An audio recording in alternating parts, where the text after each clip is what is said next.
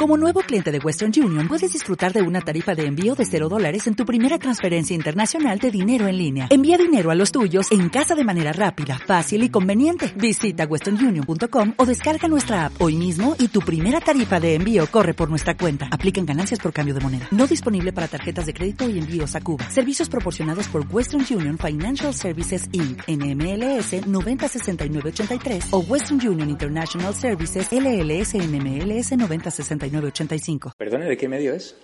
EDATV. ¿De? EDATV.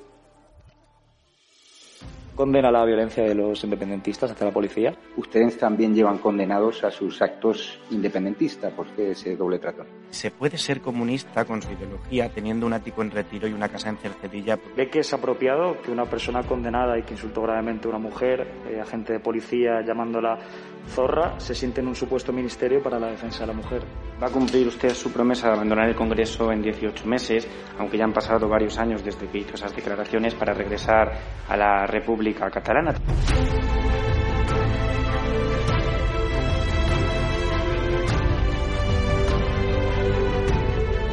contestarte es una falta de respeto a tus compañeros y compañeras aquí sentados que son periodistas de verdad. No participamos de burbujas mediáticas de la, de la ultraderecha. Nosotros respondemos a medios serios y respetuosos. Eh, se lo digo para esta vez y se lo digo para el resto de las preguntas. Me deja anonadado.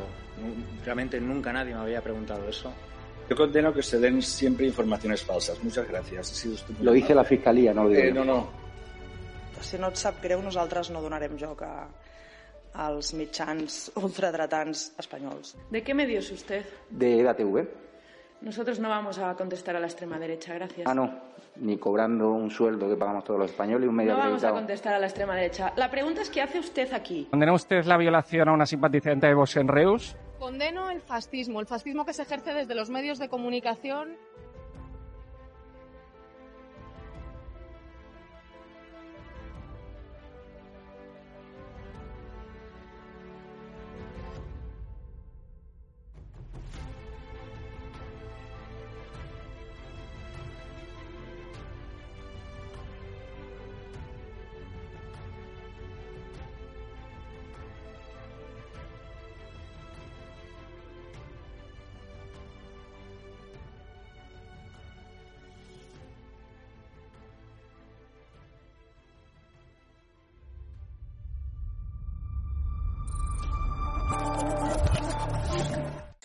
Muy buenas espectadores de Estado de Alarma, soy Rodrigo Villar, este es el programa Plus Ultra con nuestro querido historiador Don Pío Moa. ¿Qué tal, Don Pío? ¿Cómo está usted? Pues bien, bien. Acaban de enviarme eh, una- un aviso de Amazon que acaban de publicar en francés eh, mi libro Los mitos de la guerra civil. Ah, Eh, es interesante esto porque aquel libro se vendió enormemente, unos 300.000 ejemplares, y eh, causó tal alarma en la izquierda que de ahí vino al final la idea de la, de la ley de memoria histórica. Hmm. O sea, para impedir que estas cosas, porque hasta entonces ellos tenían prácticamente ganada la guerra, de, esa- de la, la guerra de la historia, que podemos llamarle, ¿no? Y- Bueno, sí, que lleva... ¿Qué, qué, qué nos trae esta semana en su blog? Pues eh, estoy tratando de estas cosas también. O sea, Sí. La- este libro, Los mitos de la guerra civil, eh, mm, iba a ser traducido poco después al francés, poco después de salir en España, pero se echaron atrás. Es curioso, no ha sido traducido al inglés. Y es que, por ejemplo, en Inglaterra, el, el- el grupo de, o sea, de- parecido a los de aquí de la memoria histórica, es muy fuerte. Es increíble, se ha convertido en un mito, a pesar de que es una cosa española, no es inglesa y tal, se ha convertido en un mito eh, todavía más fuerte que aquí. Aquí se puede publicar algo contra la ley de memoria histórica, allí siguen prácticamente todas estas historietas. Bueno, eso me ha alegrado, evidentemente, es una buena noticia, espero que tenga cierta, eh, cierto calado allí también. Bueno, vamos a ver una cuestión que he tratado, es la cuestión de, de Franco. ¿no? Porque según una encuesta de Martín Barsavsky, este es un, eh, un empresario de origen argentino, pero empresario luseño prácticamente, ¿no? Es un agente de la colonización cultural por el inglés. Pues eh, según él, según esa encuesta, el 51% de los españoles tiene una opinión positiva de Franco, contra un 34% negativa y un 15% neutra. Yo no sé si esto refleja la realidad, porque los 40 años de calumnias permanentes de la Triple M, de los medios de manipulación de masas, y del coro de charlatanes universitarios, pues es probable que hayan cuajado más. Los, los, pocos políticos decentes que hay no se atreven a exponer con claridad la realidad histórica, precisamente porque temen chocar con una opinión pública mayoritaria que, que habría sido creada por esas campañas. Pero Franco, como vemos, sobrevive a los intentos de matarlo, como le pasa a Montesquieu. Han intentado matar a Montesquieu y todavía sobrevive algo de él. ¿eh? Siempre creí que estas campañas tenían más volumen que efecto. Siempre creí que una masa considerable de población no acababa de creérselas y que una exposición clara de los hechos podría volver a revés esa opinión. Y se trata de una cuestión política crucial, porque en la falsificación antifranquista de la historia se han apoyado las derivas políticas de separatistas, terroristas y liberticidas de los corruptos, Recuperar la, la, historia es, por tanto, imprescindible para recuperar una, memo, una democracia fallida, una democracia con leyes totalitarias, como la que tenemos. Y creo que al respecto debería quedar claro, primero, que quienes odian a Franco son los separatistas, etarras, socialistas, comunistas y secuditos, Ese odio les une a todos, lo mismo que la corrupción. Nadie que se dé cuenta de esta evidencia puede dar crédito a sus historias ni a sus pretensiones democráticas. Luego, que la falsedad de la historia que difunden queda de manifiesto, queda de manifiesto que es falsa, en su incapacidad para sostenerla en un debate historiográfico libre, como el que yo llevo años proponiendo. Por eso recurren a leyes de tipo soviético, rebautizadas como democráticas para, para más injuria, y que pretenden dictar a los españoles lo que deben pensar de su pasado y al mismo tiempo impedirles conocer la verdad. El referéndum de diciembre del 76 afirmó por abrumadora mayoría popular el paso del franquismo a la democracia, de la ley a la ley, es decir, reconociendo la legitimidad histórica del franquismo como base para una democracia no convulsa como fue la Segunda República. Desde entonces la democracia ha ido degenerando precisamente por la negación de esa legitimidad y de la voluntad popular expresada eh, en dicho referéndum. Eh, hay que decir que una democracia no se sostiene en una sociedad pobre, cargada de odios políticos y con grandes desigualdades sociales, como fue la República. Y el franquismo fue quien creó, entre otras cosas, una nueva sociedad próspera y muy mayoritariamente reconciliada en una nación unida y soberana. La, democracia proviene y solo puede provenir de esa sociedad construida con algunas inevitables restricciones de las libertades políticas, pero frente a mil enemigos internos y externos.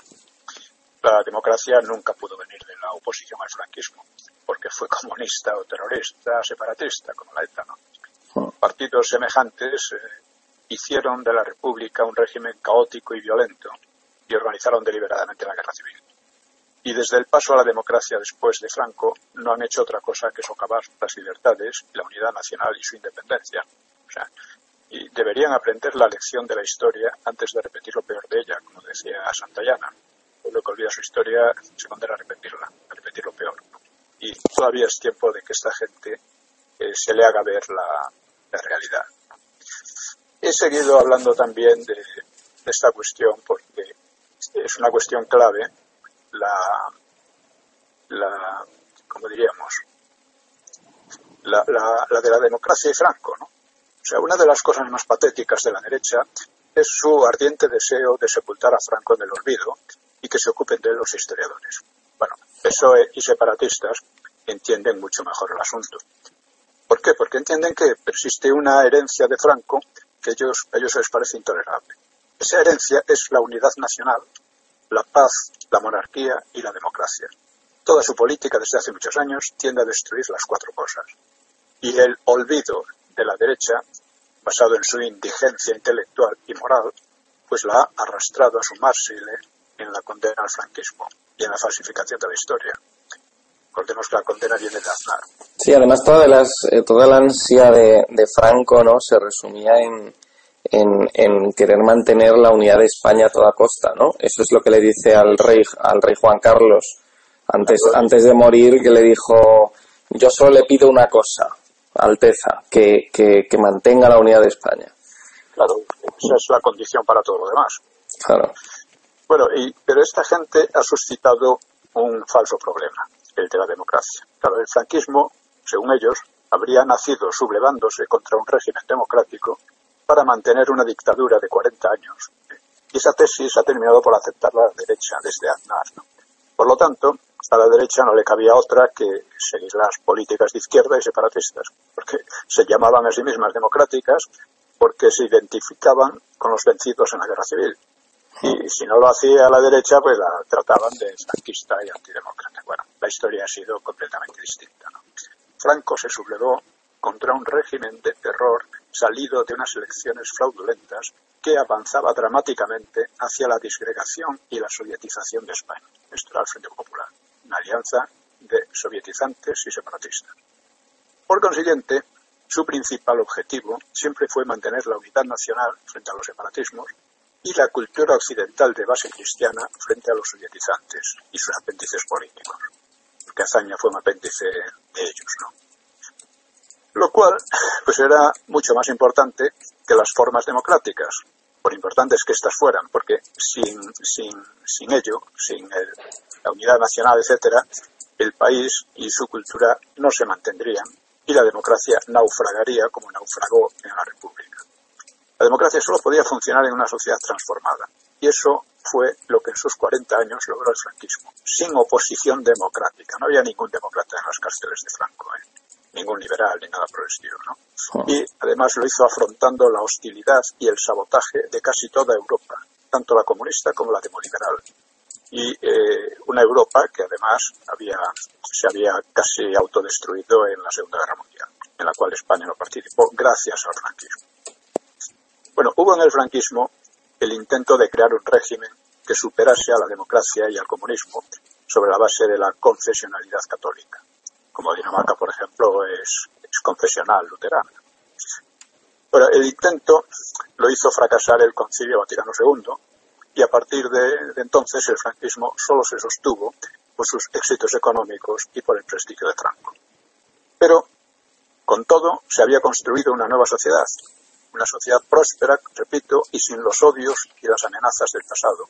Y sobre esa sociedad se podría plantear una democracia que no fuera convulsa o suicida, que no repitiera la republicana. Y por eso la transición se hizo a partir del propio régimen, con un jefe del movimiento, que era Suárez, un monarca nombrado por Franco eh, y se hizo además de la ley a la ley, es decir, con reconocimiento de la legitimidad histórica del franquismo y contra las rupturas de mentes que pretendía una oposición que quería reivindicar el Frente Popular. Esto se olvida sistemáticamente y esto es crucial para entender lo que entonces pasó y las derivas que tenemos ahora. ¿no? Bueno, pues ¿por qué se hizo este referéndum de la ley a la ley? Pues porque la historia estaba aún fresca en la mente de la mayoría. No estaba sometida a la tergiversación sistemática de la, de la historia eh, por los amigos de las checas que han terminado por dominar el panorama. Y, insisto, una democracia real y no convulsa tenía que apoyarse necesariamente en los logros del franquismo, no en su destrucción, como pretende el nuevo Frente Popular de separatistas y totalitarios los, eh, son estos liberticidas son cada vez más poderosos debido a la degradación intelectual y política de la derecha. Esto creo que está eh, en trance de cambiar, pero eh, como digo, mucha gente, muchos políticos, pero incluso en Vox, no se atreven de, a tomar el toro por los cuernos de la verdad histórica porque creen que, y no me extraña que sea cierto, pues creen que esta, ese, este mensaje desvirtuador de la historia y de la democracia ha calado mucho, desgraciadamente. Pero insisto, si uno se fija en quiénes son los enemigos de, de Franco, enemigos ahora, después de tantos años que ha muerto, pues son los separatistas, los terroristas, los corruptos del PSOE, los comunistas y los señoritos del PP. Además tenemos ahora otro problema, porque dice Abascal que PSOE y PP comparten la, agen- la Agenda 2030, por lo que terminarán intentando gobernar en coalición. Y creo que esto es verdad. O sea, lo que define a un partido es su estrategia a largo plazo y no sus contradictorios gestos tácticos de ocasión. O sea, los políticos están contradiciéndose, diciendo de todo, por aquí, por allá, pero si no nos fijamos en su concepción general, digamos estratégica, no entendemos nada. Para el PP, el enemigo principal no es el PSOE o los separatistas, siempre se ha entendido con ellos. El enemigo es Vox, que le está quitando los votos y por lo tanto los cargos. He tratado también una cosa que hay una esta colonización cultural por el inglés, de la que casi nadie es o quiere ser consciente y que se manifiesta de mil maneras. Se pone en inglés eh, todo tipo de cosas. ¿no? Y eh, yo creo que de momento habría que enviar cartas de protesta a partidos, medios empresas que contribuyan a ello, utilizando también las redes sociales. ¿no? Hay que empezar por algo. Hemos, he tratado también un tema que me, interesa y es eh, una trilogía novelística en la que estoy un poco metido. ¿no? O sea, mientras yo escribía este, la primera novela que se titula Sonaron gritos y golpes a la puerta, se me ocurrió la idea de una trilogía eh, en la cual el trasfondo histórico fuera la guerra civil, luego los hijos de la guerra civil, es decir, la generación de los años 60, y luego la actualidad, la situación actual en España. ¿no? Eso sería el trasfondo. Y trazaría la evolución histórica del país, pero no sería una novela histórica, era una novela. La, tercera, eh, no sé si saldrá finalmente, pero importa ver las diferencias entre las dos primeras, porque ha salido eh, la de Sonaron gritos y golpes y otra eh, Cuatro perros verdes. La primera pues transcurre en una época de guerra y de terror, ante la cual pues había poca variedad de posturas, desde unirse al terror a luchar violentamente contra él, pasando por desentenderse y tratar de sobrevivir, o sea, pasando inadvertido, pues o huyendo o trepando hábilmente con unos y otros, porque todo esto ocurrió entonces. En cambio, la segunda novela, esta Cuatro perros verdes, pues se desarrolla en un periodo de paz y prosperidad creciente. Claro que la prosperidad se vivía en Europa a la sombra de una guerra fría susceptible de volverse caliente, incluso nuclear. Yo recuerdo muy bien las, las manifestaciones que había contra, contra bomba nuclear, etcétera. ¿no? Recuerdo que cuando tenía 18 años, pues viajé en autostop por gran parte de Europa Occidental y la, la impresión que me produjo Alemania con frecuente veíamos pasar pues frecuentes convoyes militares, señales de tanques en las carreteras, etcétera, ¿no? Eh, o incluso en París un ensayo de alarma aérea. Esto en el 66. Bueno, esta sombra, que era fuerte en Europa, condicionaba muchos ambientes y muchas actitudes, ¿no? Alimentaba las inclinaciones nihilistas que estallarían en el mayo del 68. Pero esa sensación no existía en España. En España parecía vivir, y vivía de hecho, una especie de burbuja en la que los conflictos europeos y mundiales se veían como algo ajeno, como un espectáculo alarmante, pero no muy alarmante, una cosa de esas que pasaban en el mundo. Había una sensación de tranquilidad enorme. ¿no? Y los jóvenes de la primera novela, eh, Queridos y a la Puerta, pues eran muy distintos de los de la segunda. En la primera no tenían más remedio que elegir con muy pocas alternativas, empujados por unas circunstancias muy duras, mientras que en los perros verdes pues abordaban la vida como una variedad de opciones de trabajo, de carrera, amorosas, en las que estaba excluida la, la violencia en principio, y con un trasfondo vital del sentido de todo ello, que, que, que no, no, no, se percibe antes en, en, la novela anterior. El problema existencial era muy diferente. Era, se, se trataba en, en, el, los años 60, pues había un fuerte impulso con posibilidades casi infinitas, ¿no?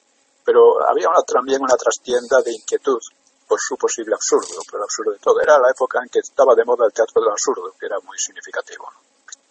Y en cada uno de los cuatro personajes, que son muy distintos, más otro, quinto, pues toda la cuestión de la vida, de, o sea, era la, el comienzo de la vida, entre 18 y 24 años, ¿no? Y cada uno se lo plantea de, manera diferente, ¿no? Y además todo en la novela transcurre en una sola jornada, en la que se desenvuelve pues la cuestión vital, mientras que el relato anterior transcurre en 10 años. Y bueno, esto tiene una, una causa también que no, no me voy a extender sobre ello. Aparte de eso, pues sigo con, con breves, eh, breves comentarios.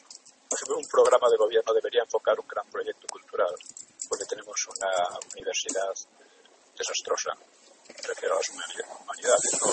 técnica y ciencia pues no está tan mal, pero en cuanto a humanidades, pues sobre todo la historia es terrorífica. ¿no? Ah. Y también tendría que adoptar medidas contra la triple M para impedir ese gran monopolio de la manipulación.